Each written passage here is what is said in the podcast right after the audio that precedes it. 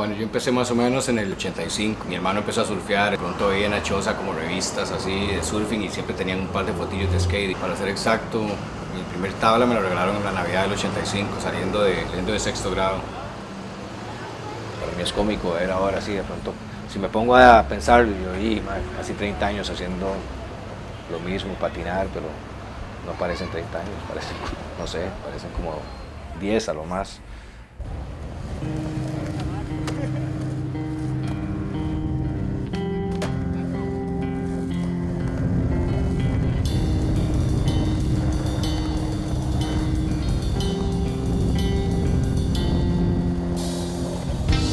Obviamente no había internet, no había celulares, no había nada, o sea, la única forma de comunicarse era por teléfono. Y había que saberse el teléfono de fulanito, menganito, todos. Yo me lo sabía todos, así, era buenísimo para los teléfonos. Y uno se ponía de acuerdo entre semana ahí, se llamaba ahí, mae, tal día nos vemos en el Parque Curriabat, donde empezaba siempre las sesiones, o en qué sé yo, en el Callejón, en la Sabana, también era otro spot en esos tiempos. El que no llegaba al primer spot de la mañana ya mamaba, ya se perdía la caravana, porque era así, como una caravana, nos agarrábamos y era rodar, nada de taxi ni buses, era rodar.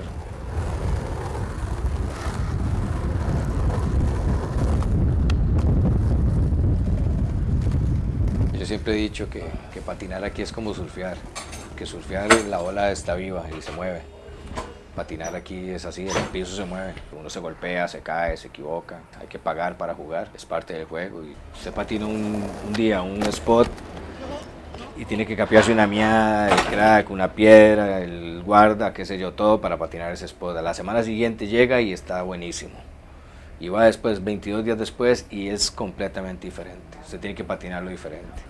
Entonces es por eso que yo digo, me parece que la vara se mueve, ya está vivo. Es más difícil patinar, pero no, no sé, eso ayuda.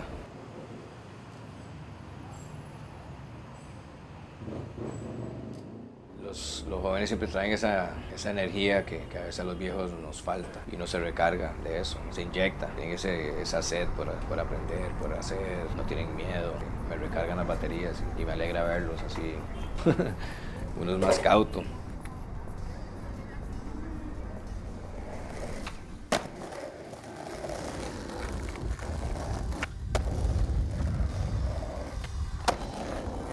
No sé a quién se la leí, alguien lo dijo, que todo skater una vez que se monta su patio, cada día se aleja más de, de su casa. Salir de tu zona de confort, madre. pero es tan cierto porque así empecé yo, mi caso fue así, yo empecé primero en mi cuarto, empezando así a hacer oli estático en mi cuarto o en el patio, luego en la cochera, ya, ¿verdad? luego en la acera, luego en la acera del barrio, ahí a la cuadra, luego en el parque central de tu ciudad y luego en la otra provincia, luego en otro país y te puede llevar, bueno, a mí me ha llevado, me sigue llevando a un montón de lugares, entonces eso es así, o sea, el que patina siempre está lejos de casa o se va alejando, uno siempre, esa es la tendencia, no, no entiendo a la gente que, que se queda en un solo lugar patinando, no, yo no puedo.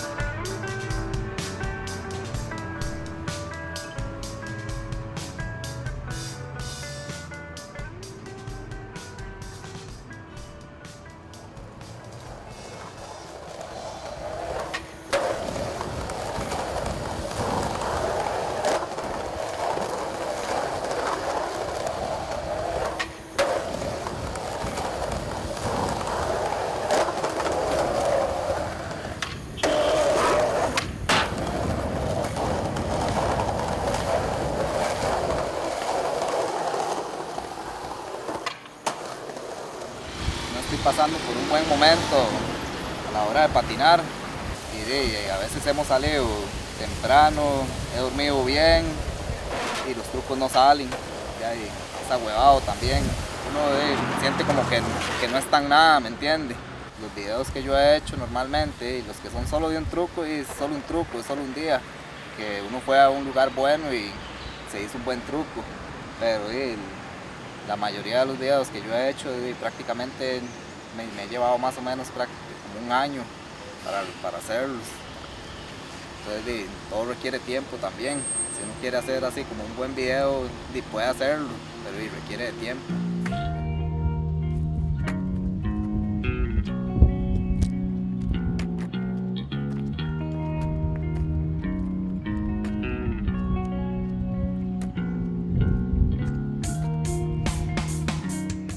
Que si uno no se cuida, le, pasan la factura por, porque digamos en diciembre pasé tomando desde el primero de diciembre hasta el 30 todos los días y hartando cochinadas y, todo eso lo afecta a uno a la hora de patinar.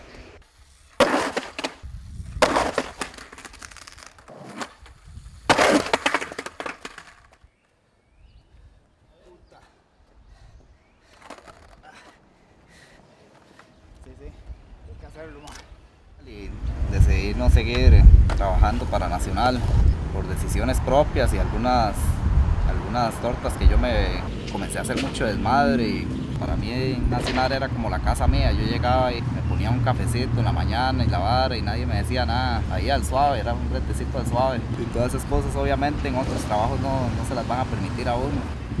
Hay cosas que sí, que uno, que uno extraña.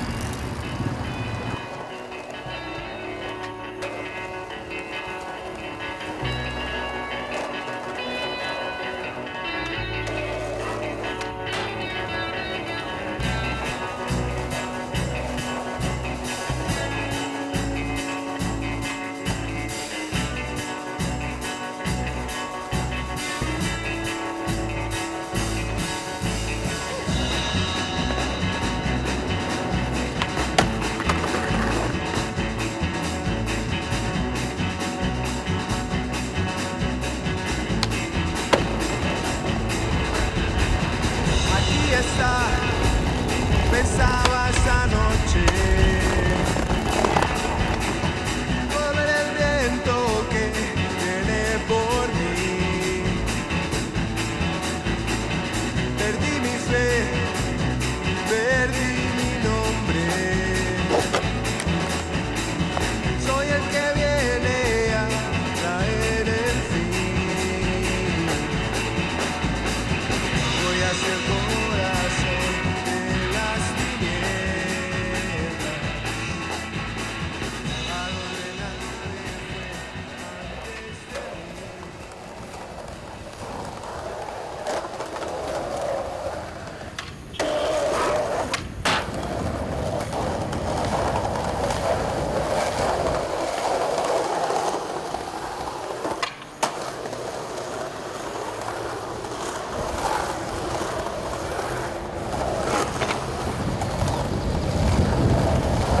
Ah, no, vivir de lo que uno le cuadra, de eso es, de, yo imagino que es lo que todo mundo sueña, ¿verdad? Es lo que usted le dice, si usted quiere triunfar en la vida, o sea, yo he visto un poco de mierdas de esas, de TEDx y toda esa picha que dicen, si usted lo que quiere hacer en su vida, si usted lo que quiere es triunfar en su vida, usted tiene que hacer lo que a usted siempre le gusta. Pero de hasta qué punto es cierto, ¿me entiende? O sea, digo que a mí me gusta el skate y, yo puedo hacer dedicarme el resto de mi vida, pero eso no me va a traer nada o no me va a dar un futuro económico al menos de que yo le introduzca algo más, ¿verdad? Como que, ok, a mí me gusta el skate, yo hago skate, pero tengo una tienda o tengo una compañía o, vendo mis servicios a tal otra cosa.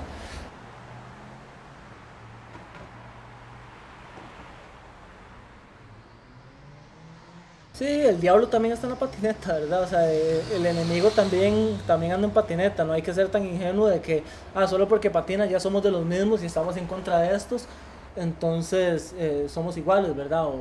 O es mi compañero, de no, o sea, hay gente que también quiere joderlo a uno que también anda en patineta, ¿verdad?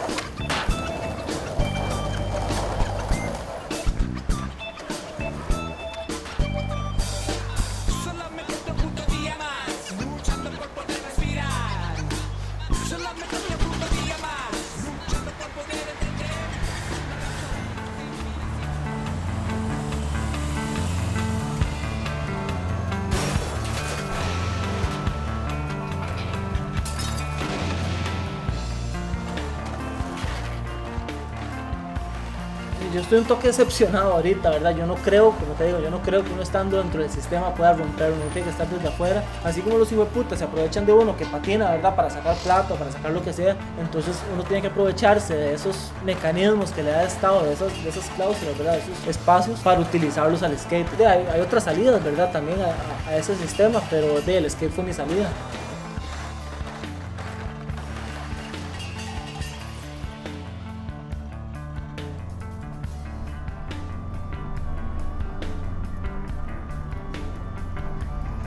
La cancha de uno está en, está en la calle, ¿verdad?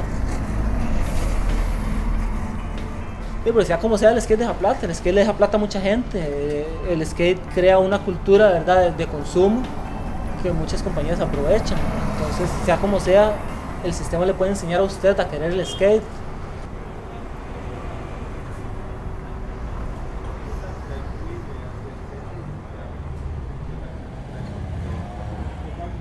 igual aunque sea muy bueno, yo la verdad yo no siento que, que exista un futuro en esta vara. Eh, no, no, es una elección lógica, ¿verdad? No es algo que una persona racionalmente elegiría hacer pensando en su futuro, pensando sí, en su vida.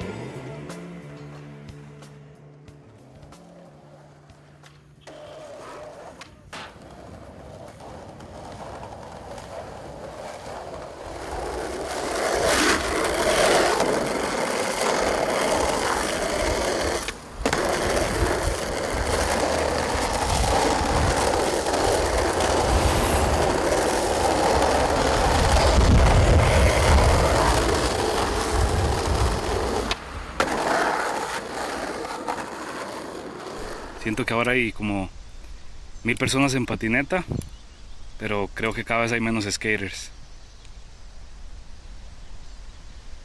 O hay mil gente que como que esperan como que la patrocinen o que le den algo, simplemente solo por ser cool en redes sociales o viven de un like. Es como hágalo por usted mismo, nunca esperar nada de nadie y siempre va a ser, el skate va a ser antisocial.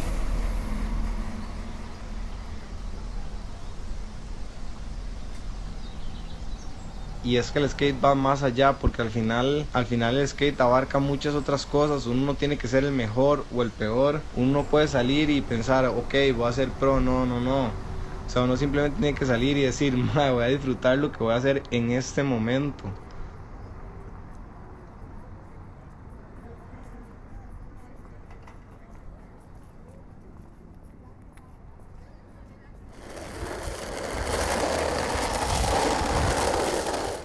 y mi escape para este sistema era como patinar y escuchar música, tocar guitarra en los recreos, cuando llegaba del cole a la casa, sacaba el deck y me iba a patinar con Juan Di,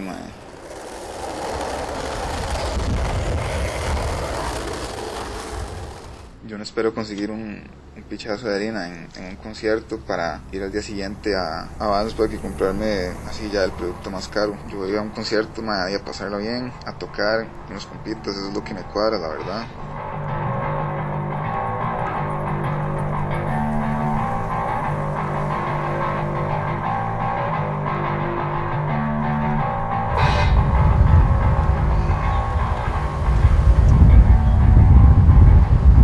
Callejero puede ser un mae que se vista con traje y corbata, como puede ser ya un mae que no sabe, que uno le dice, uy, mae, qué pintota. O al revés, puede ser una mae que uno dice, qué pintota, y puede ser un gran maricón. Y uno mae con traje y corbata le puede sacar a usted un puñal, un cuchillo de la nada, que andar siempre vivo en la calle.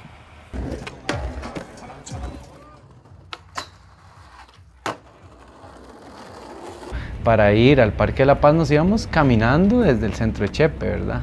Ahí yo tenía un par de compitas, a Gerson y a Uriel, que nos conocimos de ahí en los chivos y la vara. Pero después de la patinada ahí nos agarraba hambre y la vara, pero no, andábamos harina, man. Gerson y Uriel me dijeron una vez, vamos a ir a comer, pero ¿a dónde si no tenemos plata? ¿Sabe? Para que vea el toque, nada más achantes y aquí vea la vara.